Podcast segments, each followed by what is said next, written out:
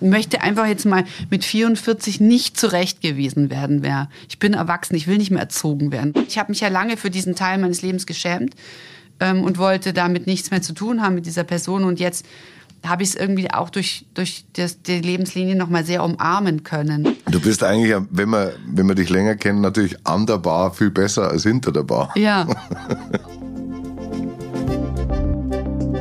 Ringelstädters Rendezvous. Ein Podcast aus den Bayernwerk Studios in Regensburg. Begegnungen und Gespräche, bei denen wir uns Zeit lassen.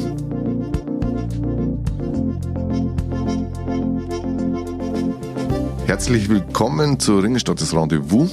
Erste Ausgabe, ein Podcast, auch mein erster Podcast. Und die erste Ausgabe habe ich mir jemanden gewünscht, der mit mir jetzt eine Stunde oder so labert, wie man so schön sagt, oder einfach ein paar Sachen bespricht und von sich erzählt. Und das ist die Caro Matzko. Herzlich willkommen. Ja, jetzt ist so schön. Nach all den Jahren haben wir jetzt ein Rendezvous, Ja. Hannes. Und wie es so ist bei einem Rendezvous, das ist nämlich meine konzeptionelle Hammeridee, Ja. muss man sich natürlich selber vorstellen. Ach so, ist das jetzt so ein, also, wie Also so ein Blitzdate? Praktisch das muss ich mich verkaufen. Blind Date. Na, du, weil ich fänd's interessant, was, wenn du dich jetzt selber beschreibst oder selber vorstellst, was du dann sagst und was nicht. Mhm. Also, liebe Caro, für alle, die dich nicht kennen sollten, stell dich doch mal vor. Mein Name ist Caro Matzko.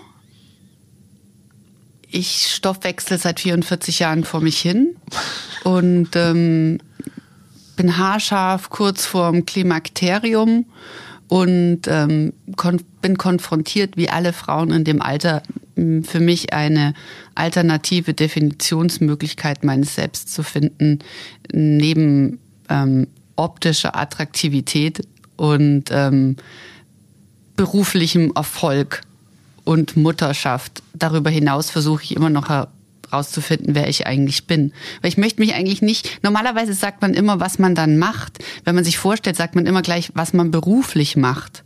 Und das finde ich eigentlich total Banane. Weil ich möchte mich eigentlich nicht nur darüber definieren, was ich beruflich mache. Aber hast du das Gefühl, dass man von außen definiert wird überhaupt, was man beruflich macht? Oder ist es in uns selber so drin, dass wir glauben, wir müssen uns übers Machen und über die Leistung erstmal vorstellen? Ich glaube schon, dass es bis vor allen Dingen, ähm, also dass es schon sowas ist, weil, weil ja so ein Beruf hat ja auch so einen gewissen Habitus, den er so vor sich hinträgt. Weißt du, wenn man sagt, mein Mann ist Herzchirurg oder ich bin Jurist, dann hast du doch sofort sowas im Kopf, wie jemand ist. Und was würdest du sagen? Was bist du vom Beruf? Naja, alle anderen würden sagen, ich bin die Barfrau von Ringelstädter. Aber daran siehst du ja schon, dass das Ja. überhaupt nicht stimmt, weil ich bin ja gar keine Barfrau, Du bist eigentlich, wenn wir, wenn wir dich länger kennen, natürlich an der Bar viel besser als hinter der Bar. Ja, außer Tresen nichts gewesen. Na, äh, ähm, ja, also manche würden sagen, ich bin deine Barfrau. So. Und ähm, sowas wie ein Sidekick. Aber darüber hinaus mache ich ja auch noch 50.000 Sachen. Und ich frage mich immer, wenn wir uns so drüber definieren, was wir beruflich machen, mh, dann gibt es ja immer welche, die dann vermutlich sich schwer tun, weil was, wenn du jetzt in einem Niedriglohnsektor bist, ja, dann, ähm, dann ist es ja jetzt nicht unglaublich erfüllend eigentlich, ja, unbedingt. Ja. Oder zumindest nichts, wo man jetzt sagt, das erzähle ich jetzt als erstes. Meinst ja, du so? also wenn ich jetzt sage, so ich bin, äh, mein Name ist Caro Matzko, ich bin 44 und ich räume leidenschaftlich gern Regale im Drogeriemarkt ein oder mein Name ist Caro Matzko, ich bin 44, ich arbeite als Putzkraft oder mein Name ist Caro Matzko, ich bin 44 und äh, ich arbeite als Trambahnfahrerin, als Müllabfuhrfrau. Ähm, das ist alles total super, aber ähm, es ist äh, was anderes, als wenn man sagt, ich bin Moderatorin. Das hat immer noch so ein so was Glitzerndes Aber oder das- hat es mal. Und das finde ich eigentlich blöd. Aber das, weil du es jetzt auch gerade sagst, dass du es blöd findest, bei dir habe ich immer das Gefühl, dass du dich eher schwer tust ähm, mit diesen, sage ich mal, diesen Glamour-Attitüden, die um diesen Beruf herum. Du, ich, bei dir denke ich mir oft, du würdest eigentlich lieber haben, dass es was ganz Normales ist. Ne, ich finde das, ich schäme mich mittlerweile fast dann zu sagen, ich bin Moderatorin, weil das finde ich, ist jetzt schon sowas, das hat für, weil sich so viele Moderatorinnen nennen können und ich sag immer lieber, ich bin Journalistin. Wobei das ja auch nicht mehr gesellschaftlich so anerkannt ist in diesen Zeiten unbedingt. Ja.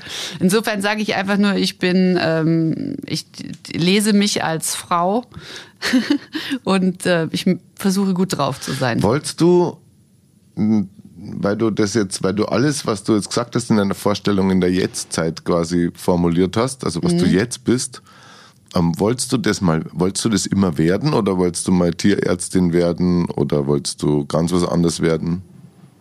Mm, also als ich ganz klein war, habe ich geträumt, dass ich Tierretterin werde und so eine Arche Noah habe, wo ich bedrohte Tiere ähm, aufziehe. Und dann wollte ich aber eigentlich schon recht zügig Radio-DJ werden. Das war eigentlich mein Wunschtraum. Also, also Musik auflegen eigentlich. Ja, ich wollte so ein sowas, was Thomas Gottschalk gemacht hat, dass ich so Musikempfehlungen und dass ich die coole Musikcheckerin bin. Mhm. Das war eigentlich so mein Traum, weil ich sehr pop-affin war. Und dann ist es aber auch wie so viele Berufe ähm, jetzt nicht mehr so ähm, lukrativ geworden zum einen und auch nicht mehr so gefragt. Jetzt hast du ja, falls man das nicht von dir weiß, hast du ja studiert und hast danach ähm, viele Sendungen gemacht, Fernsehsendungen, vor allem für Arte mhm. und Xenius und bist in der Weltgeschichte rumgefahren mhm. und hast ähm, unfassbar viele Beiträge gemacht aus der ganzen Welt. Und jetzt kenne ich dich ja auch schon ein paar Jahre und ich habe das Gefühl, dass das wolltest du irgendwann nimmer machen, mhm. dass du so viel unterwegs bist.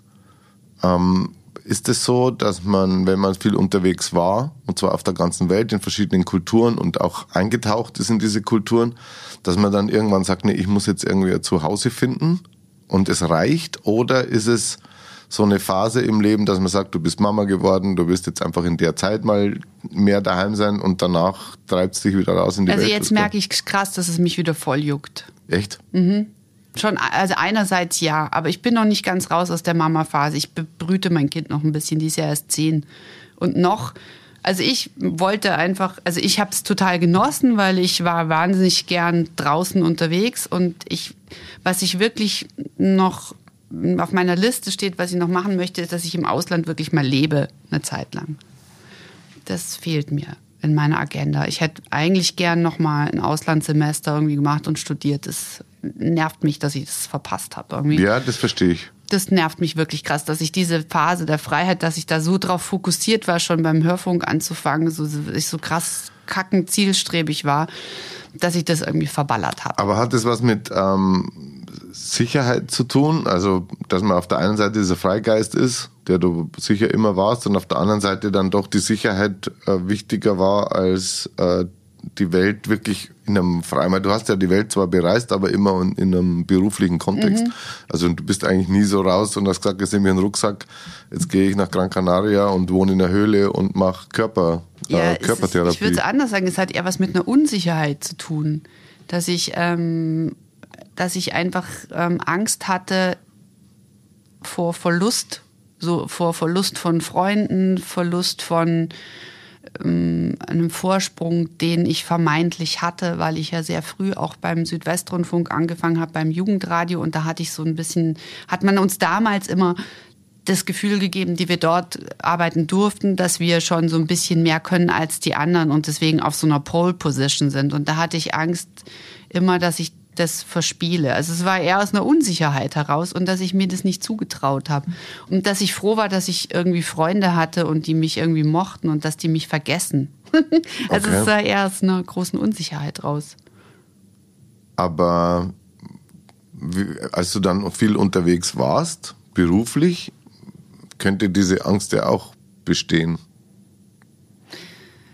Mm, ja, aber das war, wir waren so viel unterwegs mit unserem Team, ähm, wirklich ja ein Drittel des Jahres mindestens waren mhm. wir auf Reisen und da war dieses Team wie so eine Familie eigentlich schon. Also es waren dann eben auch Freunde. Es waren immer mhm. die gleichen Leute und ähm, das war sehr vertraut und wir haben da auch äh, die, weil so, so, so ein viel unterwegs sein, so ein Reporterjob, der bringt natürlich mit sich, dass man die, die zu Hause sind und auf einen warten, dass man da, das, das, das sorgt einfach für Trouble, wenn du viel weg bist daheim. Ja, ja, Ja. Und da gab's dauernd bei allen im Team Scharmützel. Mhm. Weil entweder war es die Frau, die sagt, du bringst dich nicht ein zum Kameramann in die Erziehung des Kindes, du kriegst da nichts mit. Oder äh, es ist die Frau, die sagt, du, äh, du lässt mich mit dem Baby allein. Oder es ist der Partner bei mir gewesen, der sagt, du bist ja eh nie da. Und ähm, das bringt Ärger. Also so ein Job ist prima, wenn man niemand hat, der auf einen wartet. Dann ist es super. Und trotzdem sagst du, das, es treibt dich wieder raus. So ein bisschen, ähm, weil ich mich wahnsinnig schnell langweile. Und ich brauche immer neue Strukturen. Ich brauche irgendwie immer neue Herausforderungen. Auch wenn ich es immer verdamme, das ist so ein Für und Wider. Auf der einen Seite brauche ich ganz stark eine Herausforderung und was Neues.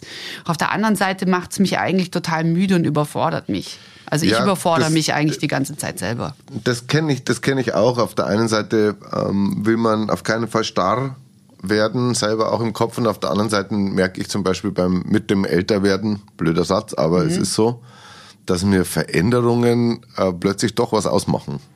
Also früher war das, hab, wollte ich immer, dass sich alles ändert und ständig ändert und dann habe ich mich gespürt und dann habe ich alles, fand ich das super. Und jetzt merke ich so, oh, pff, Du hast ja vorhin beim Soundcheck sogar erzählt, bevor es hier der, der, die Raute-Taste Mhm. gedrückt wurde, dass du immer das gleiche frühstückst, nämlich Joghurt mit Banane und Haferflocken. Ich Mhm. Ja, habe gedacht, du isst jeden Tag was anderes oder Nee, gar nichts das- und rauchst erstmal. Nee, eben gar nicht. Das war früher so. Mhm. Früher war ich genau so. Und äh, jetzt seit, seit einem Jahr esse ich wirklich jeden Tag das Gleiche. Und irgendwie finde ich es, beruhigt mich. Es beruhigt mich total. Dass es, also jetzt werde ich plötzlich nervös, zum Beispiel, wenn ich sehe, dass kein Joghurt mehr im Kühlschrank ist. Ich hatte, und das kann ich mit Fug und Recht sagen, 30 Jahre nie Joghurt in meinem Kühlschrank. Das hat mich auch nicht nervös gemacht. Aber jetzt finde ich es wirklich nervös. Oder wenn Haferflocken ausgehen. Ja, verstehe ich total. Ich habe das, ähm, ich, habe da auch gemerkt, man wird ja immer mehr man selber. Und je länger ich zu Hause bin, war es früher auch schon so, dass ich dann so kauzig wurde in meinen Gewohnheiten, dass ich alles nach einer bestimmten Struktur machen musste.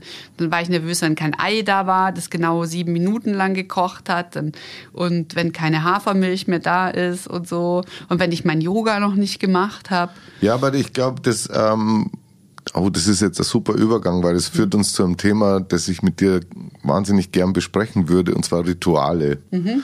Und dazu habe ich dir, weil es ja ein Rendezvous ist, ein Geschenk mitgebracht. Oh. Und das darfst du jetzt auspacken und dann werden wir darüber sprechen. Du wirst sofort wissen, was ich meine, natürlich. Eine Seife. Eine Seife. Eine Meine Seife. Eine Seife. ich pack das jetzt Es auf. ist, hat mit dem zu tun, was wir seit sieben Jahren. Oh, geiles Geräusch, Ja, oder? drum, ich wollte jetzt so ein bisschen ASMR anbieten hier. Hört ihr das Knistern, liebe Hörerinnen und Hörer? Darf man bei Bayernberg eigentlich gendern? Ist ja eh wurscht. Ich reiß das jetzt auf. Das ist gar nicht so einfach, das hast du aber gut verpackt. Verpacken Ich hab's. Geil. Sag, was oh. es ist. Es ist, ähm, darf ich die Marke nennen? Ja, das es darfst ist, du. Es ist Jogurette. Es ist Jogurette. Oh. Und das hat einen Grund, ich erzähle mal die Vorgeschichte. Die Vorgeschichte ist die, dass wir in unserem Backstage, wenn wir die Sendung machen, ein kleines Catering haben mit kleinen Sünden. Und die Jogurette ist unser beider äh, Leidenschaft. Isst du gerade Zucker? Nee. Ja. Und ähm, die, die Caro stiehlt auch. Achtung. Du stiehlst auch Jogurette aus meinem Mhm. Catering, habe ich schon ein paar Mal festgestellt. Doch. Ja? Gibst zu. Also, du machst das natürlich unter dem Vorwand, dass du bei mir vorbeischaust, um was mit mir zu besprechen. Weil dann- du manchmal Jogurette hast und ich nicht. Warum? Weil wir ich es bei- manchmal es vergessen, es mir hinzulegen. Ähm, Das ist ein schönes Thema, über das mit dir reden will, nämlich Rituale. Du hast gerade schon gesagt, ähm, wenn Boah, Sachen ähm, anders ablaufen, dann wirst du nervös oder unsicher. Mhm. Und wir haben ja in unserer Arbeit auch immer, das ist ja, das ist ja unser, finde ich, manchmal kläglicher Versuch, das einfach so zu rit- ritualisieren, was wir da tun, damit wir sicherer merken und lockerer. Geben dir, also wie die Jogurette oder unsere Sprüche hinter der Bühne, bevor es losgeht, wenn wir sagen, anfangen, Du siehst hervorragend das sieht aus. hervorragend aus, gleich haben wir's. Ähm, und trotzdem haben wir doch beide das Gefühl, dass wir zwar so Rituale haben, aber dass äh, trotzdem wir was machen, was immer trotzdem in so einer Unsicherheit ist, wo man sich ständig drum kümmern muss, dass es irgendwie gut läuft. Helfen die Rituale oder sind sie eigentlich nur der krampfhafte Versuch, der Unsicherheit für kurze Momente zu entfliehen? Ich finde, dass Rituale schon helfen. Dieselben blöden Sprüche, dass man eine gewisse, mit einem gewissen Grundlächeln, so einem inneren Grundlächeln rausgeht und sich, sich selbst vergewissert. Also mir hilft es schon, wenn, wenn, mir hilft es schon, wenn du mir so einen kleinen Schubser gibst, bevor ich ja. rausgehe, weil ich ja unsicher bin, wenn ich rausgehe immer noch, dass du mir so einen Schubser gibst, dass die merken, da wo ich herkomme, ist es lustig. Mhm. Weil dann gehe ich mit dieser Energie, die trage ich quasi wie so ein wie so, ein, wie so eine Vessel trage ich diese Energie nach draußen, wie so ein Medium. Mhm. Das heißt, ich komme aus der Tür raus und die sehen als erstes dahinter, da wo die herkommt, ist es lustig gewesen. Und jetzt bringe ich diese Heiterkeit mit. Und wenn, wenn, auch durch die Spiegelneuronen, wenn du mit einem Lächeln rausgehst, mit einem richtigen, lächeln die meisten zurück. Und dann ist schon mal eine gute Energie im Raum, finde ich. Glaubst du eigentlich, dass ich auch, dass ich unsicher bin manchmal? Oder hast du das Gefühl, dass ich das gar nicht bin? Mmh, weniger als ich, aber partiell schon. Weil ich merke, wenn du merkst, dass du eigentlich keinen guten Tag hast oder eigentlich müde bist oder genervt oder eigentlich lieber deine Ruhe haben würdest an dem Tag, die gibt es ja. ja, ja. Klar, wenn du jeden Mittwoch performen musst und ja, vielleicht davor noch hast und dann manchen Tagen das Gefühl hast, dass du nicht in einer guten Kraft bist, dann wirst du unsicher und bei dir entlädt sich das dann eher so, dass du manchmal polterst nach außen. Du polterst dann so ein bisschen oder beschwerst dich dann über Dinge oder und dann tut's dir wieder leid. Ja, ja. Und dann fühlst du dich eigentlich noch blöder und dann wirst du irgendwann wieder weich und klein und schmusig und aber bei dir finde ich dann wird du wirst dann eher nach außen so hart. Mhm finde ich. Ja, ja, stimmt auch. Und polterst. Und dann weiß ich immer, oh wie Zwick, ähm, heute ist er nicht gut drauf und dann, dann kracht's irgendwann mal. Also ich, irgendwann bin ich dann auch, habe ich dich ja mal angeschnauzt, wegen ja, ja. Was, weil du mich dann auch die ganze Zeit so blöd von der Seite angelabert hast. Und ich dachte, leck mich jetzt echt, komm, ich kann das jetzt nicht immer ausgleichen. Und ich werde ja eher still und unsicher. Naja, ja, in dem Oder Moment, ich ja. drüber. Oder, Oder du ich, gehst ich drüber. total ja. drüber. Genau. Und ähm, das ist halt so, also was du sagst da über mich, das stimmt total. Ähm, ich habe auch schon überlegt, ob das für mich, also ich hatte mal eine Zeit, da habe ich das nicht nach außen getragen, sondern habe es nur mit mir selber ausgemacht mhm. und habe aber dann festgestellt, dass ich dann in dem, was ich zu tun habe, also die Version, die du gerade erzählt hast, die führt dazu, dass es dann trotzdem geht mhm. irgendwann. Mhm. Wenn ich es mit mir selber ausmache, geht's nicht. Mhm. Also ich kann dann, dann gehe ich halt nach innen und mhm. werde halt, äh, sage jetzt mal, traurig oder mhm. ich habe wirklich unsicher mhm. und dann kann ich das nicht machen, dann stehe ich das nicht. Mhm. Und ähm, ich habe dann dieses Poltern, das ist, glaube ich, das habe ich mir, glaube ich, von meinem Vater abgeschaut, dass der, wenn halt überfordert war, mhm. dann hat er halt einen quasi einen Raum geschaffen. Jetzt bin ich wirklich kein Choleriker, das bin ich wirklich nicht. Nee. Aber ich polter halt dann so rum und schütze mir im Prinzip meinen Raum. Na, du wirst dann so ein bisschen, glaube ich, das, was man dann so dievenhaft nennt, wirkt es dann so. Naja, echt, findest du? Manchmal schon. Oh, krasse Aussage. Na, aber Weil ich weiß ja, dass du es nicht bist. Ich weiß ja, dass du das wirklich nicht bist. Aber es wirkt, glaube ich, dann so, wenn, wenn man mit einem gewissen Blick auf dich schaut dann ja, ja. sieht es von außen natürlich so aus, ja. Der hat dann einen Manager und dann hat er noch so die Kati, die sich kümmert, dann, dass das alles passt und dann dann lässt er sich das Auto bringen und dann sagt er, hol mir einen Tee, Klaus, und bring mir die Gitarre.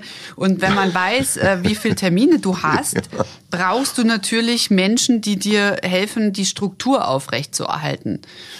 Aber wenn man wie ich alles dann selber macht, ja. Aber du hast doch genau, das ist lustig, weil ich hat, ich habe ja früher auch alles selber gemacht. Mhm. Und dann habe ich irgendwann beschlossen, wenn ich diese mannigfaltigen Tätigkeiten, die ich mache, wenn mhm. ich das wirklich alles machen will, dann muss ich mir eine professionelle Struktur schaffen, die mich in den, ins Zentrum rückt und wo ich quasi dann wenigstens agieren kann und mhm. diese Sachen ausleben kann.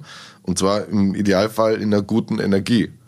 Und du bist ja, finde ich, ein bisschen das Gegenteil, weil du traust dir ja also du. Ich traue mir das nicht zu, das Zentrum das, zu Genau, sein. du traust dir nicht zu, das Zentrum zu sein und deswegen machst du aber alles selber und bist dann Durch. noch mehr das Zentrum dadurch. Also du bist halt immer das Zentrum von Tätigkeiten dadurch.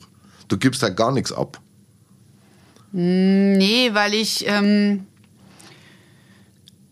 weil ich mir nicht zugestehe, sowas wie prominent oder sowas zu sein. Aber das hat doch nichts mit Prominenz Doch zu tun, das hat was mit professionell zu tun. Hm, Nee, finde ich nicht. Das hat schon auch, finde ich, wenn man so, ein, so eine Entourage hat, hat es ja immer was mit, ähm, mit Prominenz zu tun. Nein. Für, für, also für mich hat es damit gar nichts zu tun, sondern Nee? es hat, nee, es hat was damit zu tun, dass es, ähm, dass wenn ich dadurch, dass mein Leben zu 90 Prozent draußen stattfindet, wo ich irgendwelche Tätigkeiten mache, wenn ich das nicht professionell organisiert habe, dann kann ich das, kann ich nur ein Drittel davon machen.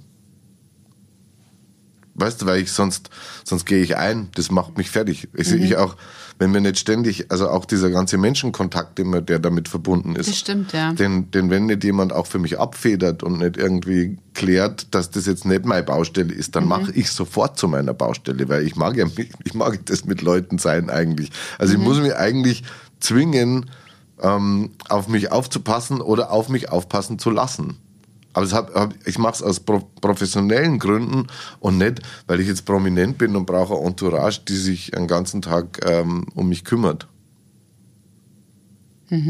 So habe ich es noch gar nicht gesehen. Also ja. ich muss mich selber um mich kümmern, wenn ich das mache, was ich da mache.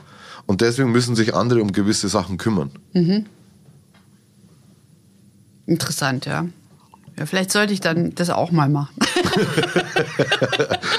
Also ich habe keine Zeit. Das, ich kann es nicht machen. nee, weiß ich. Äh, Ich, nee, pol nee. Hm. ich polter dann auch zu viel, glaube ich. Das ist alles zu. Nee, aber vielleicht sollte ich sowas auch mal machen. Ja, ich denke mal drüber nach, ja. Ich würde gern mit dir jetzt aus diesem, also Rituale, haben wir versucht, äh, darüber zu reden. Hast du Privatrituale, die du neben Eiern Neben Eiern, ja. Ja, wir haben tatsächlich ein Familienritual, was uns sehr lieb und teuer ist. Und zwar macht immer einer in unsere, also wenn der Wecker klingelt, ähm, folgen meistens kurz darauf erstens Pfotengeräusche auf der Treppe, dann ähm, Kinderfüße und dann kommen Hund und Kind ins Schlafzimmer. Und dann steht immer einer von uns Eltern auf und macht ein Tablett mit einmal Kaffee, zweimal Kaffee, einmal Matcha Latte und Keksen. Und dann liegen wir erstmal noch 20 Minuten alle zusammen im Bett und ähm, essen Kekse und trinken Kaffee morgens. Jeden Tag? Jeden Morgen. Echt? Mhm. Das ist aber toll. Von 6 Uhr bis 6.20 Uhr. 20 Minuten sind erstmal wach werden, schmusen, Kaffee trinken und Kekse essen. Und das ist tatsächlich ein Ritual, das ist irgendwie so aus Versehen entstanden und das ist wahnsinnig schön, so in den Tag zu starten, gemeinsam. Das ist sehr liebevoll Es auch. ist sehr liebevoll, ja. Und, ähm, und das möchte ich nicht mehr missen. Also ich finde es echt wahnsinnig schön, weil es auch lustig ist, weil der Hund dann immer so lustig bettelt, der will dann auch einen Keks und das ist, das ist wahnsinnig schön, weil er legt dann immer eine Pfote aufs Bett und dann macht er so Didgeridoo-Geräusche. Ähm, hast du sowas gemacht, bevor du ein Kind hattest? Nee, Nicht, oder? überhaupt nicht, nee. Warum macht man sowas eigentlich nicht für sich, sondern immer, also, oder das ist doch auffällig, dass, also, wenn man mit Leuten drüber redet, dass sie so schöne Sachen machen, Mhm. dann hat es immer etwas mit Kindern oder mit, mit Hunden oder mit Tieren zu tun, aber für einen selber oder für als Paar kriegen das die wenigsten hin. Ja, ist eigentlich schade, gell? Na, sind die, das sind diese schönen Seiten am, am Elternsein, finde ich. Ich habe neulich mit meinem Mann darüber gesprochen. Ähm, und wir haben uns gefragt, ob wir eigentlich noch zusammen wären, wenn wir nicht das Kind hätten und den Hund. Und ähm, dann waren wir beide schon so, dass wir gesagt haben, naja, es ist ein sehr hübsches, aber es ist natürlich ein Band, was uns zusammenhält. Erstmal, was so von außen kommt, ja. Und ich glaube, dass... Ähm, dass, also man verliert sich als Eltern anders, als, als wenn man sich als Paar verliert, glaube ich erstmal. Also es, ist, es hält einen schon so zusammen und man ändert so den Aggregatzustand und die Rolle und man verliert vielleicht sich so als Paar, aber man ist dann immer noch Eltern. Und ähm, Aber war das nicht immer so? Ich, also Ja. sind, das ist immer das Blöde halt- früher, aber ja. sind früher Menschen nicht eben in erster Linie aus der Verantwortung zusammengeblieben. zusammengeblieben ja, ja, Haus dass und sie, Hof, ja. Dass sie was zu äh, gemeinsames Projekt haben. Einfach. Ja, und Also ich glaube, dass ich glaube aber auch, dass früher viel mehr, also weiß ich nicht, vielleicht viel mehr noch so fremd gegangen wurde, so heimlich. Mehr als jetzt. Ja, ich glaube, dass man das jetzt tendenziell offener macht. Echt? Ja, ich glaube schon. Oder dass man halt sagt, ja, dann trennen wir uns halt, weil die Liebe ist uns abhanden gekommen, wie anderen Leuten ein Stock oder Schuh. Und ähm, dann die Liebe wird so ins Zentrum gerückt und die Qualität der Beziehung und so, glaube ich. Ja, aber das ist, äh, jetzt sind wir voll im Beziehungsthema, was ja, Ja. auch ein gutes ist. Ähm, ich, ich glaube, dass man, dass man so eine Romantisierung hat von, von Beziehungen und vor allem von Langzeitbeziehungen. Und dass ich, ich glaube, ernsthaft, wenn ich mir das so anschaue, sowohl mein eigenes Leben als auch das von, von Menschen um mich herum, dass all die Paare, die in irgendeiner Form wirklich ein Projekt haben miteinander, an dem sie basteln, an dem sie arbeiten, wo sie gemeinsam scheitern, gemeinsam Erfolge feiern, die halten gut und lange durch. Und die, die das nicht haben, die stellen sich ständig die Frage, ob sie noch verliebt sind. Und Ja, und ich, da bin ich jetzt mal ganz endokrinologisch unterwegs. Man weiß ja heute statistisch gesehen, hält die Verliebtheitsphase niemals länger als 18 Monate. ja, ja, klar. Das ist der Dopaminrausch und das ist natürlich der schönste Cocktail. Und ich kann total verstehen, dass man in einer langen Beziehung diesen Cocktail vermisst, weil äh, aus nichts, also über nichts anderes wird so viel, werden Lieder geschrieben, Filme gedreht und so. Man hechelt oder man sehnt sich so nach diesem Verliebtheitsgefühl. Das kann keine lange Beziehung der Welt dir bieten. Ja, aber deswegen braucht es eben was anderes. Ja, es braucht was anderes und was, was, was schön ist, ja. Und ich finde, also mein Mann und ich, wir haben ja jetzt auch gerade wieder einfach für uns so ein, Das ist voll Projekt süß, dass du gestartet. jetzt gerade spielst, gerade an deinem Ehering, während Ja. du darüber redest. Ja. äh, ja, mein, Was hast du für ein Projekt wir haben, gestartet? wir, haben, wir haben uns überlegt, wo wir mal wohnen wollen, wenn die Kinder und der Hund nicht mehr sind. Ja? Also die Kinder ausgezogen und der Hund ziemlich sicher dann tot. Ähm, der ist ja schon neun, der Hund. Dann haben wir uns überlegt, dass wir eigentlich festgestellt haben, dass wir immer am glücklichsten waren in ganz kleinen Wohnverhältnissen. Also wir hatten eine ganz kleine Wohnung zusammen und das war eigentlich so unsere romantischste, schönste Zeit. Und jetzt haben wir uns eine ganz kleine Wohnung ähm, gekauft und jetzt renovieren die wir, wir gerade nur für uns. So, und da haben wir jetzt aber erstmal dann noch überlegt, so ganz praktisch, ja, vielleicht sollte da irgendwie das Kind einziehen, weil der studiert ja jetzt da irgendwie. Und dann haben wir gedacht, aber nee, das wird aber nie seine Wohnung sein, weil das ist unsere Wohnung und die machen wir für uns. Aber lustig, dass du sagst, dass es äh, in so eine Bescheidenheit zurückgeht und eine Enge, weil man irgendwie das, das Nee, ich finde das gar nicht, dass das eine Enge ist, weil ähm, wenn du dich mit der Familie, dann wird's ja immer, es wird tendenziell ja immer alles größer, weißt du, dann brauchst du noch ein Auto dazu und dann kommt der Ja, Hund, ja. dann brauchst du noch ein größeres Auto, weil der Hund muss ja auch noch mit rein. Und, dann irgendwann brauchst du ein Zimmer reduzieren, natürlich. und ich und dann das kostet immer alles, vor allen Dingen in München halt so abartig viel Geld, ja. Und deswegen finde ich es eigentlich die größte Freiheit zu sagen, ähm, wir sind wieder ganz klein und haben das als Basislager, wie so ein Zelt zusammen. Und das ist einfach nur reduziert auf das Wesentlichste und haben dann von dort aus die Freiheit, Sachen zu erleben gemeinsam. Und glaubst du, dass einem das hilft, weil wenn man eh daherkommt, also wenn man aus so einer nicht verwöhnten äh, Grundsituation kommt und weiß schon mal, wie das geht. Also ich denke mir oft, oft sagen, hast du keine Angst, dass irgendwann mal alles vorbei ist, Karriere und so, sage ich, das war 20 Jahre mein Normalzustand. Ähm, ich weiß, wie das geht. Ich habe keine Angst davor, so zu leben. Ich habe äh, halt, wenn dann Ego-Ängste, dass, dass man so diesen Bedeutungsverlust hat. so. Aber im realen Leben weiß ich total, wie das geht. Glaubst du, dass das hilft oder glaubst du, dass jemand ähm, die Sehnsucht sogar noch größer entwickeln kann, wenn er vielleicht aus so gepamperten Verhältnissen kommt und sagt, ich will jetzt irgendwann einmal selber was spüren, was ich mir selber, wenn es auch nur klein ist, irgendwie gestaltet habe? Ich habe ich hab ja wirklich diese mittelständische Angst, die treibt mich schon ziemlich um. Ja? Aber auf der anderen Seite, ich glaube, ich das ist für mich ein Grund, weshalb Was ich ist alle. die mittelständische Ja, die Angst? Angst vor Abstieg sozialen. Echt? Also das, was eigentlich gerade als Gesellschaftsphänomen wabert. Ja, die, die habe ich ganz stark drin. Ähm, vielleicht, weil mein Vater das einmal erlebt hat und ich das irgendwie geerbt habe, dass mein Vater so als Geflüchteter ja halt ähm, innerdeutscher so den gesamten Besitz verloren hat, ja, und wirklich als auf der Straße geschlafen hat, weil er nichts mehr hatte. Und ähm, ich glaube, dass ich da schon was schon mitbekommen habe. Und ich habe da ich bin da sehr hinterher, dass, mein, dass meine Tochter da einen gewissen Lebensstandard führen kann und habe irre Reservetank-Mentalität. Ah, okay. Also ich habe eine irrsinnige Angst vor sozialem Abstieg. Die treibt mich wirklich um und das, aber ich glaube, eher für mein Kind als für mich, was, was so um meinen Beruf angeht. Und deswegen mag ich das eigentlich auch nicht mit der Moderatorin, weil ich immer so gehört habe, wie Leute so lästern, so, ja, nichts ist schlimmer als eine Moderatorin, die nicht mehr moderieren darf und so. Und deswegen sorge ich schon immer auch dafür, dass ich nicht die Bodenhaftung verliere und dass ich immer noch auch journalistisch arbeite, Texte schreibe, beim Hörfunk tätig bin ähm, und halt weiß, mit dem, was ich jetzt so angespart habe für mein Alter, ich habe auch total Angst vor Altersarmut. Die ist ja wirklich für viele da, dass ich einfach einen kleinen Ort habe, wo ich weiß, wenn the shit gets in the fan, da bin ich sicher. Also ich mhm. bin schon sehr angstgetrieben, glaube ich, heimlich. Auch wenn immer alle behaupten, ich sei so angstfrei. Nee, überhaupt nicht. Aber kann man nur also ich frage mich ja, das ist ja die, eine meiner Lebensfragen, ist, kann man nur mutig sein und eben viele neue Dinge aufreißen und sich trauen, wenn man im Prinzip eine Grundangst hat. Also wenn man, wenn man irgendwie so emotional so gesettelt ist, dann hat man doch überhaupt nicht das Bedürfnis, was Neues zu machen, weil man eh glaubt, es geht gut. So.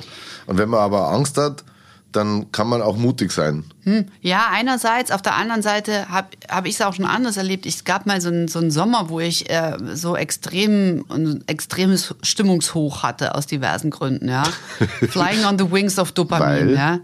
Ähm, weil, weil ich irgendwie ähm, irgendwie mal so mich so ein bisschen verguckt hatte und ähm, irgendwie dieses Dopamin so drin war und weil es irgendwie beruflich gut lief. Und da hatte ich wirklich den Eindruck, dass ich so ein inneres Leuchten hatte.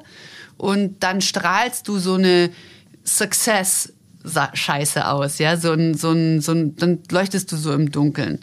Und dann passierte ein Shit Ding nach dem anderen, ähm, dass äh, irgendwie ich Ärger hatte mit meinem Mann und natürlich und ähm, dann äh, ist meine Mutter schwer krank geworden und dann hat der Hund jemand gebissen und einen Scheißdreck nach dem anderen. Und dann habe ich Absagen bekommen plötzlich und dann hatte ich das Gefühl, jetzt hat mir jemand das Licht ausgeknipst oder ich habe mir selber das Licht ausgeknipst und dann bin ich so grundunsicher, dass ich nicht diese Zuversicht ausstrahlen kann. Also ich glaube schon, dass man eigentlich, das sind doch immer so, ich habe immer das Gefühl, der Divey scheißt auf den größten naja, Haufen und ja wenn so. du halt aber wirklich gefragt bist und äh, gerade populär bist oder gerade einen Lauf hast, dann wollen alle was davon abhaben. Ja, aber kann das nicht sein, dass man dann doch, wenn so viel gut läuft, dass man dem dann eben doch nicht vertraut. Also dass man niemand ist, der das irgendwie dann auskostet und weiter ausstrahlt, eigentlich schon die Angst äh, sogar mitlebt, das ist sicher bald vorbei und jetzt haut es mich dann eh runter ja. und dann mhm. passiert's halt auch. Mhm. Und dann werden alle sagen, siehst du, er ist zu hoch geflogen. Ja, ja. Das sind ja auch so Sätze, die ich immer dann zu hören kriege, wenn es um dich geht. Ja, jetzt ist er bestimmt total arrogant geworden, oder? Mhm. Ja. Und das, sowas, sowas mag ich gar nicht. Also das, das mag ich nicht. Das hasse ich gar nicht. Das ist auch so eine Häme und das hat auch was. Aber was, woher was so, kommt das, glaubst? Ich glaube, dass das, ähm, dass Leute ähm, gern, die nicht mit sich zufrieden sind, jemand gern fallen sehen. Ja, das ist alte Boulevardthema, ne? Ja, genau. Du bist eigentlich nur ein echter Star, ist nur jemand, der sowohl hoch geflogen ist als auch tief gefallen ist. Ja, und ähm, das ist doch eigentlich total bedauerlich, dass Menschen so sind. Also ich möchte nicht so sein, dass ich sage, ja, siehste, siehste, siehste. Will ich gar nicht. Ja, ich freue mich eigentlich für jeden, der erfolgreich ist. Und das ist ja auch immer das, was ich jetzt als deine Barfrau oder dein Sidekick zu hören kriege. Ähm, ja, glaubst du nicht, also, dass, dass der dich da nicht mehr mit rein. Das ist ja genau, was ich seit Jahren rund um unsere Sendung höre, immer so dieses Jahr, bist du jetzt die Unterprivilegierte oder die Benachteiligte oder warum, wo ich mir sage, der Hannes hat jede verdammte Milchkanne abgetourt. Der war mal so pleite, dass er sogar, obwohl er nicht seetauglich ist, auf irgendeinem Clubschiff ja, das war ähm, schlimm. Ähm, performt hat. Also du bist ja in Wahrheit sehr uneitel. Du hast ja jeden Scheißdreck schon gemacht. Ja, ich habe es mir, also das ist das Einzige, was ich erarbeitet. weiß, ist, dass ich es mir erarbeitet habe und dass es äh, nicht vom Himmel gefallen ist. Und dass es aber so wirkt für viele, ist halt so. Mhm. Da, ich kann es nicht ändern. Ich merke das, im, ich merk das in allen Gesprächen. Wenn jemand mit dir nicht gut meint, dann findet er natürlich ähm, einen Blick auf dich, äh, der sagt, jetzt macht er alles, jetzt kriegt er alles, jetzt scheißen sie ihm irgendwie äh, das, Jetzt das macht er sogar diesen er Bayernberg-Podcast, gell? Podcast, genau. Und äh, das kann man natürlich alles so sehen. Und ich habe, ich versuche mir halt, äh, ich schaue halt, bin halt ein, ich schaue halt selber so in mich rein und sag, bin ich, wo bin ich? Bin ich da, wo ich bin, gern? Will ich das wirklich sein?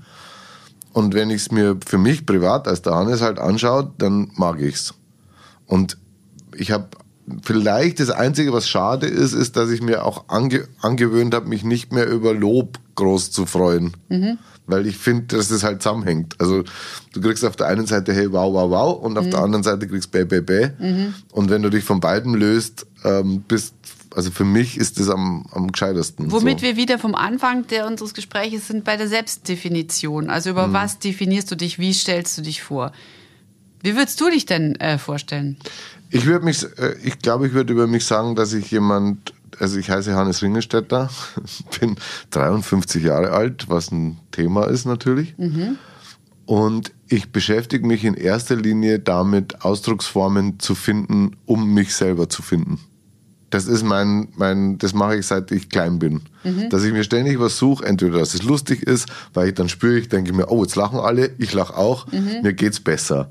Oder ich schreibe einen Song, ähm, ich spiele den jemanden vor, ah, dem geht's genauso wie mir, ich kapiere, ich bin nicht allein. Also so das ist mein, mein ganzes Leben besteht, oder ich mache jetzt den Yazid zum Beispiel und denke mal, wenn ich den im Fernsehen anschaue, denke ich mir, boah, da hast du was, da ist was drin von dir, das, wenn du das nicht anschauen könntest, würdest du das selber gar nicht erkennen. So. Also, also so. Und schon lerne ich wieder was über mich. Also es ist eigentlich ein, psychologisch gesehen, eigentlich ist es ein totaler Selbstkennenlerntrip, Ja. ähm, das, das ich mache. Und das wollte ich, glaube ich, immer tun. Das ist das, was mich ausmacht. Deswegen ist mir auch, ähm, habe ich auch im Tun wenig Angst, weil ich es halt wissen will. Ich will halt was über mich erfahren. Ja, und ich will immer was über die anderen erfahren. Ja, ja, das will ich gar nicht. Ja, Also, aber ich bin ich einfach will- wahnsinnig neugierig. Ich liebe es, einfach in ganz viele Dinge reinzugucken. Nee, das will ich schon auch. Also, ich meine, darum talk ich gern. Ich, darum bin ich, glaube ich, auch empathisch, weil mich das interessiert, was andere machen. Ähm, aber ich glaube, deswegen interessiert es mich so, weil ich das mit mir selber auch mache. Also, ich glaube, mich interessiert aber zum Beispiel nicht, ähm, zum Beispiel Politiker. Warum die jetzt so, wenn alle so diskutieren, warum werden jetzt Entscheidungen so, das interessiert mich zum Beispiel gar nicht. Weil ich damit kein, damit habe ich nichts zu tun. Ich weiß, dass ich da nie stattfinden würde und dass ich weiß, dass so würde ich zu nichts kommen. Ich würde nicht mit der Theoretisiererei und mit dem Überbau und mit den ganzen Eitelkeiten, da, da lerne ich nichts über mich. So. Aber ich kann, in, ich bin aus jedem Gespräch, praktisch aus jedem Talk, den ich gemacht habe in meinem Leben, habe ich auf der Heimfahrt oder so irgendwas gehabt, wo ich, ähm, was mir was gebracht hat. Also deswegen ist es dann doch wieder selbstreferenziell auf eine Art. Ja, mich interessieren ja so Strukturen irgendwie auch so gar nicht und so Machtspiele und dann diese ganze Grütze, das finde ich, sowas interessiert mich auch überhaupt nicht oder so Statistiken oder Excel-Dateien oder Zahlen oder so. Ich habe immer den Ehrgeiz, irgendwie herauszufinden, wie sich jemand fühlt und was jemand umtreibt. Und ich glaube, in allem, was ich tun möchte, möchte ich eigentlich Menschen berühren in irgendeiner Form. Ich möchte, dass die entweder nachdenklich werden oder dass sie, dass sie, ähm, dass sie lachen, ja. Und ich habe vor allen Dingen große Freude einfach an Sprache. Und ich, ich war immer der, ich hatte früher eine Liste mit Wörtern, die ich cool fand in meinem Computer. Coole Wörter stand drüber. Coole Wörter, die ich mal gebrauchen Was ist dein könnte. Lieblingswort? Was ist nee, das waren, nee, das weiß ich leider nicht mehr, aber das waren so Formulierungen, so der Schlepplift der Emotions oder die rutschfeste Matte oder so. so. Oder ich liebe auch, ich gehe so gerne in Baumärkte nur, um Wörter zu sammeln, wie Gummimuffe oder sowas. Ja. Ich liebe Wörter. Ich Ja. liebe das einfach, ich liebe Sprache. So was für dich Musik ist, ist für mich Sprache. Ja, ja, das Mu- hab Musik, ich- Musik berührt mich so krass, dass ich es manchmal einfach nicht aushalte. Ich halte Musik manchmal, vor allem klassische, kaum aus. Weiß nicht, was Mhm. da mit der Herzfrequenz ist. Ich habe neulich Dvorak gehört und musste das Largo wegschalten, weil ich angefangen habe, beim Bügeln zu heulen. Weil Ja. das irgendwie mich so krass mitnimmt emotional. halte ich kaum aus. Ja, bei mir, ich bin ja mit klassischer Musik aufgewachsen. Mhm. Insofern kommt es bei mir jetzt wieder. Ich hatte zwischendurch, Mhm. ging mir das wahnsinnig äh, gegen einen Strich nahezu. Mhm. Mich so, ich wollte drei Minuten 15 Popsongs hören, Mhm. weil ich das halt als Kind nicht gehört habe. Und jetzt merke ich aber, dass ich zum Beispiel auf Heimfahrten nach Auftritten eigentlich entweder gar nichts höre oder, oder wirklich klassische Musik höre und dann eben auch kein Vivaldi oder kein Mozart, sondern dann eben tatsächlich Chopin, Dvorak, Debussy, Brahms, Brahms. Ähm, Maler. ja, was Schweres, also was, was, was halt tief reinfährt. Magst du Wagner eigentlich? Das ist ein gutes Thema. Wagner ist mir irgendwie zu opulent. Ja. Wagner ist, ähm, ich suche einen Vergleich. Wagner ist für mich irgendwie die Eiche rustikal. Echt, für mich ist es so, ähm, es gibt doch immer bei so, bei so Fastfood-Dingen gibt es doch immer so einen Burger, der hat noch ein Fleisch drauf und dann Ja. noch Bacon. Carnivore-Style, ja. genau, dann ist der irgendwie so ein 30 Zentimeter hoch. ja. Der ist der Doppelwhopper. Ja, genau. Also Wagner ist der Doppelwopper unter den Klassikkomponisten. Ja, ja. Oder ja, oder so ein, so ein, ja, wie so eine Säule. Das ist so Aber eine. warst du mal in Bayreuth oder so? Ja, war ich mal. Echt? Ja. Aber nur davor, ich bin nicht reingekommen. Wie? Ja, du warst ich- am roten Teppich, aber. Ich war am roten Teppich und sollte über die Klamotten lästern der Leute für so einen Beitrag. Ach so, du hast, warst beruflich dort. Ja. Du warst nie Ich eingeladen. wollte da also. nicht rein. Ich möchte das ehrlich gesagt gar nicht. Nee. Nee. Aber ich war bei Igor Levit zum Beispiel in der Isar-Philharmonie neulich, das war ganz toll. Oder bei Martha Argerich war ich auch. Ähm, aber ich werde immer zurechtgewiesen. Deswegen hasse ich das Klassikpublikum jedes Mal, wenn ich da drin bin und ich versuche mich wirklich sehr zu benehmen. Aber irgendein Klassik-Fascho kackt mir ja immer an den Schuh. Weil du dich nicht benehmen kannst. Weil ich nicht ruhig genug sitze, weil ich noch, weil ich einen Tick zu spät mich hingesetzt habe, weil ich, ähm, weil ich zu zappelig bin und ach, dauernd werde ich zurechtgewiesen von so alten weißen Säcken. Mhm. Und das nervt mich. Ich habe auch meine Karte selber bezahlt. Fuck off. ist sie wieder die trotzige Karte. Ja, die nee, mag da- das ja mag ich, das nervt mich echt. Ich möchte einfach jetzt mal mit 44 nicht zurechtgewiesen werden. Wer. Ich bin erwachsen, ich will nicht mehr erzogen werden von niemanden. Ja, ja. Cast mich an. Bin ich so sauer. Merkt man ja, gar das nicht, merkt gell? man überhaupt nicht. Man sitzt ja auch sofort an, wie sauer du Ja, dann das, wirst. das, das ah, so angeschrien werden, auch das vertrage ich überhaupt nicht. Ich habe mich neulich total am Spielplatz mit jemandem angelegt. Und das nehme ich noch ewig mit, diese scheiß Vibes, diese Bad Vibes, nehme ich ewig mit in den Tag. Ich bin so ein Glücksbärchi. Neulich habe ich Musik gehört morgens mit meinem Hund unterwegs, dann kam so ein anderer Hund den, und den finde ich voll süß, weil der Hund hat so einen, so Gehfehler und hat so schiefe Beinchen und dann bin ich runter und habe den so geschreit und dann kommt der Hundehalter und nimmt mir den Kopfhörer ab auf einer Seite und sagt, danke, du hast mir jetzt meine, meine Erziehungslektion versaut. Wo ich gedacht habe, erstens, erzieh halt deinen Hund woanders. Zweitens, dann hat er halt nicht gehört. Drittens, fass mir noch einmal an den Kopfhörer. Und Aber warum- viertens, duzt mich nicht. Warum machen Leute das? Was glaubst du, was ist das? Weil sie so gefangen sind mit sich und ihren, ähm, was sie sich vorgenommen haben und ihren Strukturen. Und manchmal habe ich den Eindruck, dass die, die Menschen zunehmend rumlaufen und jeder hat so eine unsichtbare Käseglocke über sich. So seine Käseglocke, wo er eigentlich gerade mit seinen Gedanken ist, ja, mit seinen Gefühlen. Entweder meistens ja sind wir nicht im Moment, sondern wir sind entweder in der Vergangenheit oder wir sind in der Zukunft oder wir sind in irgendeiner gefangen in so einem Ich muss noch Ding. Und diese Käseglocke sehen wir nicht, weil ich bin halt dann, wenn ich morgens umeinander höre, meine Musik höre, bin ich halt in meiner Käseglocke. Bist du auch eine Käseglocke, So, ja, natürlich. aber na, so in meinem Lalaland. Ja, dann höre ich meine Musik und freue mich wirklich. Ich bin echt gut drauf morgens. Ja, ich gehe mit meinem Hund, ist voll schön, freue mich über das Wetter. Ich mache immer Fotos, die keiner sehen will, von Sonnenaufgängen oder von grauen Himmeln oder von, von Blumen und bin so ein Glücksbärchen, ja. Und dann kommt so ein Krummel Griesgram mit seiner, mit seiner Graukanone und dann knallt es halt mit Regina Regenbogen, weil ich halt so, oh, süßer Hund, nie, die, die. Ähm, und dann kracht es halt, weil mein Lala, ich will mir mein Lalaland erhalten. Weißt du? Aber kannst du dir vorstellen, dass es andere provoziert, äh, die halt schlecht drauf sind, Voll. dass jemand kommt, der gerade gut drauf ist? Ja, voll. Das, also entweder freuen sie sich, dass sie jemand anlächelt, weil ich auch mich das nervt, wenn immer alle so weggucken. Ja? Wenn ich morgens umeinander gehe mit meinem Hund, schaue ich alle an einmal und lächle und sage Guten Morgen. Äh, weil ich, ähm, ich möchte gerne gute Vibes verbreiten. Und neulich habe ich so, musste ich, da war ja so viel Schnee irgendwann mal und äh, im Winter, Anfang des Winters, da war ich unterwegs und habe dann aus dem Fenster geguckt und ähm, vom Auto, mein Mann ist gefahren, wir wollten zum Langlaufen und guck raus und sehe da so ein paar so ihre Einfahrt freischaufeln ja? und habe mir gedacht, oh scheiße, die haben noch voll viel los und habe so hm, oh, gemacht und dann höre ich, wie die das total missversteht, ja und die, die Frau da draußen dann sagt, äh, und Also so- die haben schon wieder. Also die haben schon wieder sofort geglaubt, gedacht, es- dass, ich mich über sie lustig Ah, okay. mache, weil sie schaufeln müssen. Und ich habe nur gedacht, boah, scheiße, so viel Schnee, oh fuck, das haben wir auch gerade gemacht, ja. Also es wird so missverstanden. Oder ich, die denken dann, ich will was von ihnen, wenn ich sie anlächle. Ich will aber von niemand irgendwas. Ich möchte einfach nur gute Vibes verbreiten.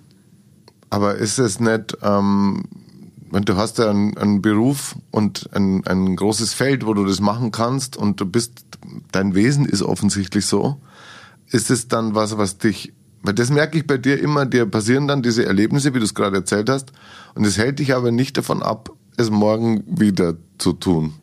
Also du lass dich nicht mit reinziehen, richtig. Es ärgert dich in dem Moment, aber du lass dich doch final nicht reinziehen in diese schlechte Energie. weil ich so lange Zeit mit Depressionen auch verbracht hatte in meinem Leben, dass ich dass ich mir so wie du sagst, mein Erfolg ist hart erarbeitet, ist mir habe ich meine gute Laune mir echt hart dahin therapiert.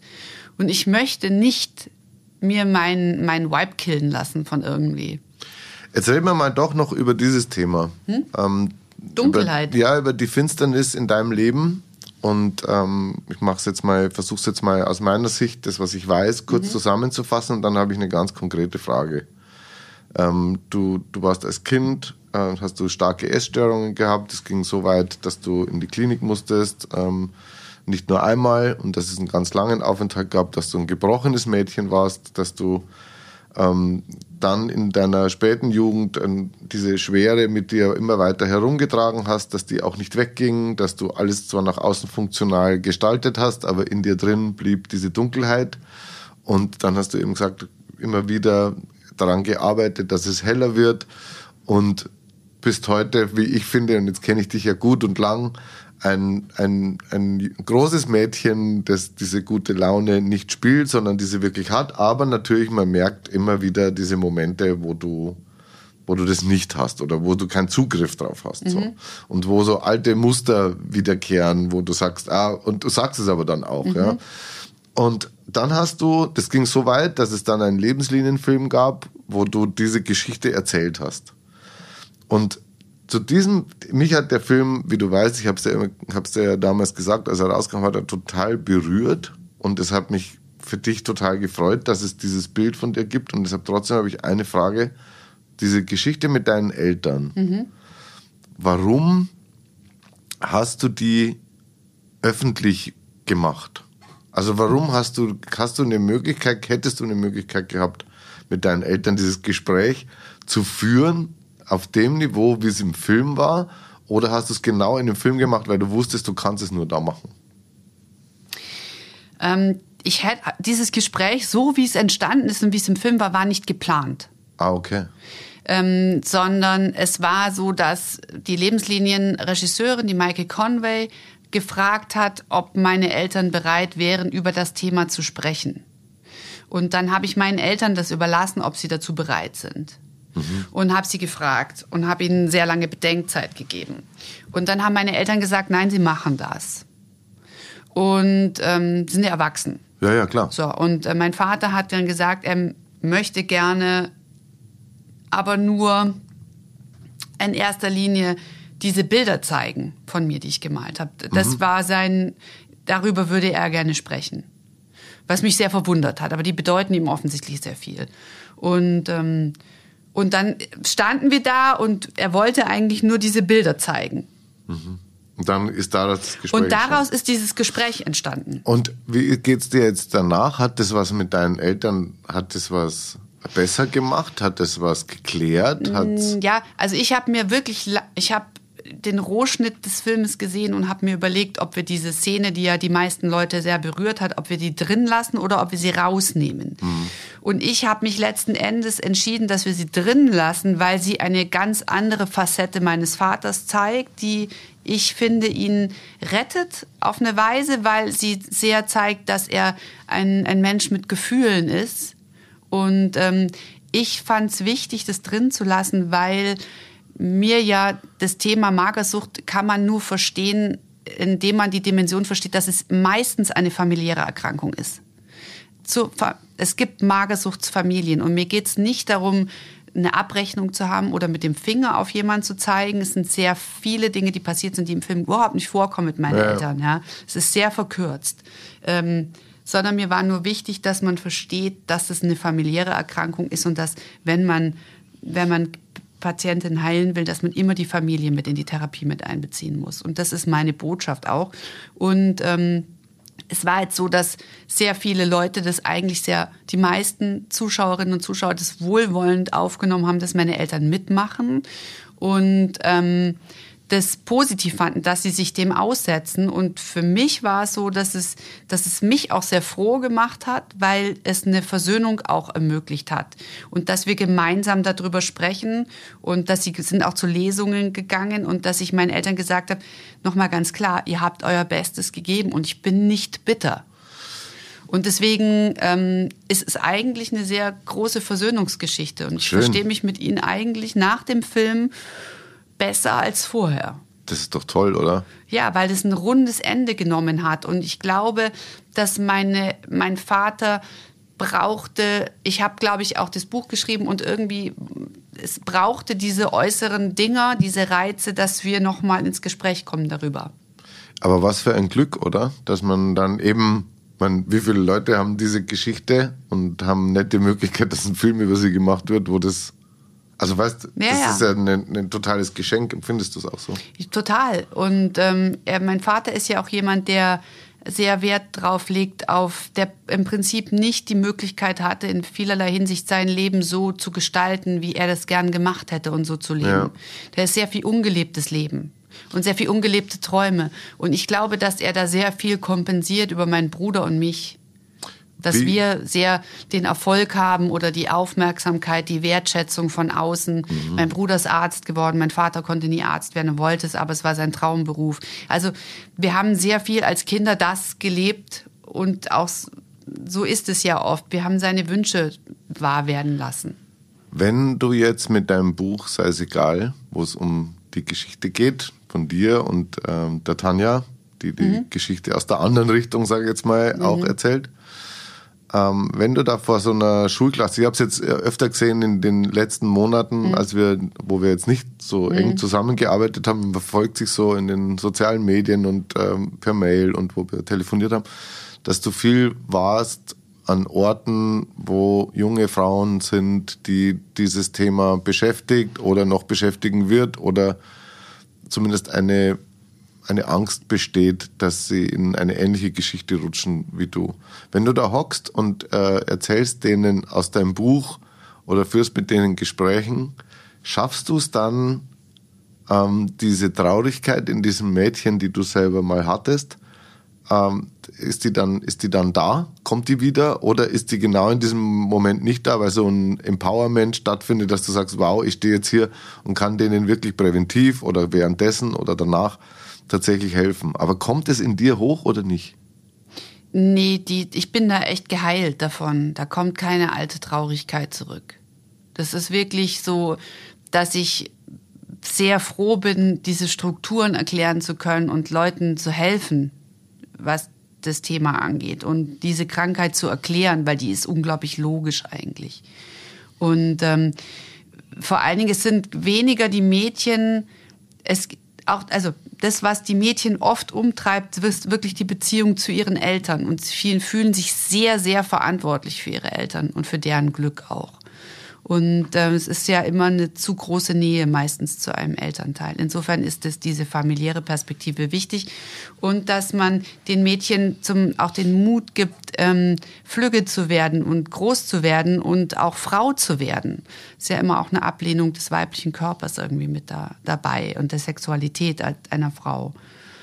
Und, ähm, und auf der anderen Seite ist es wahnsinnig wohltuend, Eltern zu unterstützen, zu sagen, nein, ihr, also ich hatte neulich ein eineinhalbstündiges Telefonat mit einem Papa in Österreich, der mich um Rat gefragt hat, ob ähm, er seine Tochter stationär einweisen soll oder nicht in die geschlossene Psychiatrie. Und ich habe da diese jetzt aus der Perspektive meiner Eltern plötzlich, also ich habe gesehen, wie schwer die sich auch getan haben, diese Entscheidung zu treffen, dass man das Kind quasi wegschickt, ja, und alleine lässt, ja, und sich selbst da überlässt oder einfach das, das, dieses winzige dürre Ding, das man nicht mhm. mehr behüten kann. Und das also bedeutet also mir sehr ohne, viel.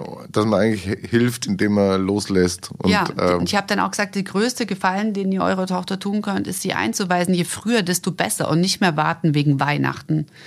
Jeder Tag zählt. Je länger die Krankheit sich einnistet, umso chronischer wird sie. Und deswegen ähm, habe ich ihn auch bestärkt und habe gesagt, es, ihr steht der Heilung im Wege erstmal. Mhm. Und das habe ich, das manchmal in der Härte zu formulieren, ist schon krass, aber ich habe es einfach selber so erlebt. Ja. Und mir, mir ich finde es toll, weil ich habe mich ja lange für diesen Teil meines Lebens geschämt ähm, und wollte damit nichts mehr zu tun haben mit dieser Person. Und jetzt habe ich es irgendwie auch durch, durch das, die Lebenslinie nochmal sehr umarmen können. Und das mhm. ist, also ich bin total down mit meiner Lebensgeschichte so. Das ist echt super. Das ist toll. Hast du vor, da weiterzumachen? Oder also das das gibt ja dann so, so Menschen, die aus so einer Geschichte kommen, die machen das dann zu ihrem Lebensthema, so mhm. Karl-Heinz Böhm-artig. Ja. Aber das hast du nicht, oder? Also du ist es auch da so, dass du sagst, Nein, jetzt gehst weiter und jetzt hast ja vielleicht was. Das ist ja eigentlich der Witz, dass ich eigentlich gesagt hatte, mit Jahresende höre ich dann auf. Mhm. Und dann, dann kam jetzt dann die Lebenslinie nochmal und jetzt habe ich so wahnsinnig viele Anfragen. Und ich will eigentlich nicht die mit der Magersucht sein, weißt du, da, die dann so dafür steht. Ähm, aber, aber das glaube ich bist du auch nicht, oder? Na, bin ich eigentlich auch nicht. Ich definiere mich jetzt da nicht drüber und ich will da eigentlich auch keinen Reibach oder sowas draus machen, weil es weit gefehlt. Ich mache das echt so für Reisekosten so ungefähr. Also ich bereichere mich da nicht dran oder will das verkaufen. Aber ich merke einfach, dass der Bedarf jetzt momentan einfach total groß ist. Ja. Und mir sind einfach so die, da ich mich für die Seele des Menschen sehr interessiere, in all seinen Facetten, ist mir das einfach wichtig, auch eigentlich nur da voranzugehen und zu sagen, guck mal, psychische Erkrankungen können jeden treffen und deswegen ist man nicht komisch oder stinkt aus dem Hals zwangsläufig. Ich möchte eigentlich da zur Entstigmatisierung beitragen. Das, da sehe ich jetzt eigentlich so meinen Purpose, wie es immer so schön heißt. Ich würde vorschlagen, dass wir jetzt dieses Thema beenden, indem mhm. wir uns eine Jogurette teilen. Ich habe schon eine ganze gegessen. Ich habe noch nichts. Ich will jetzt eine halbe. Gut, dann Kannst du noch eine halbe? Nee, Nee, ich kann nur ich glaub, ganze. Mir wird dann wirklich ich schlecht. Nur ganze. Ich kann immer nur ganze. So oh. halbe finde ich komisch. Okay. Halbe. Ja, dass du jetzt eine halbe isst, ja, finde ich, ich total Panne, weil das ist so wie, wie Frauen dann immer keinen Nachtisch bestellen, aber dann immer den halben von ihrem Freund ja, dann gib halt essen. Halt jetzt den Rest, ist ja. halt der ganze, du magersüchtiges Model vom Fernsehen, echt. so, das war ein schönes Rendezvous und wie ja. jedes gute Rendezvous hat zum Schluss so eine leichte Dissonanz. Findest du? Ja, das war jetzt total gut, dass wir jetzt nach Hause gehen, nach so einem ersten Rendezvous und deswegen natürlich den anderen wieder treffen will, weil es nicht, weil so ein so ein bisschen etwas Flirrendes Willst bleibt. du meine Nummer haben? nee, nur deine Mailadresse. Ja, ask my Tour Manager. Ich frage mich einfach mal in deinem professionellen Umfeld durch, ob ich an deine Nummer rankomme, oder? In meinem krass professionellen Umfeld. Ja, ja ich müsste ich jetzt das eine, irgendwie, um interessanter zu wirken, so eine Entourage haben. Mein Personal Hairstylist, mein Personal Trainer, mein Personal Assistant. Du kannst es auch machen wie Taylor Swift, habe ich die Woche gesehen, ein Video, mhm. wo sie eine zwölfseitige Gitarre spielt. Mhm. Sie kann es nicht so gut Gitarre spielen, aber sie ist sonst ziemlich gut. Mhm. aber das ist jetzt nicht ihr wirkliches Tool. Mhm. Und dann hat sie sich auf die Bühne geguckt mit der zwölfseitigen Gitarre und hat diesen 40.000 jugendlichen Kindern gesagt, das ist eine zwölfseitige Gitarre und das Besondere an der ist, dass jeder Ton zweimal klingt und einmal hoch und einmal nieder und hat es dann Ton din, din, din, din, din, so vorgespielt und dann haben alle so, wow. That's gemacht. intense, ja. Und dann haben wir gedacht, krass, die hat jetzt gerade ein Instrument erklärt, das es seit, weiß ich nicht, 100 Jahren gibt. Und es ist für viele ein Wow-Moment. Mhm. Und jetzt kennen wir uns auch schon so lang. Und es war trotzdem ein Wow-Moment, Ja, soll ich, diese dir, Stunde. soll ich dir meine Klaviatur nochmal Das ist erklären? die zwölfseitige unter den Moderatorinnen. Kommst du mit dem Kompliment klar? Voll nett, ja. Super. Hochs und Tiefs, gell? Dankeschön, liebe Caro. Bussi. Es war mal was ganz anderes und es war voll schön. Ja. Prost. Prost. Für die. Für die.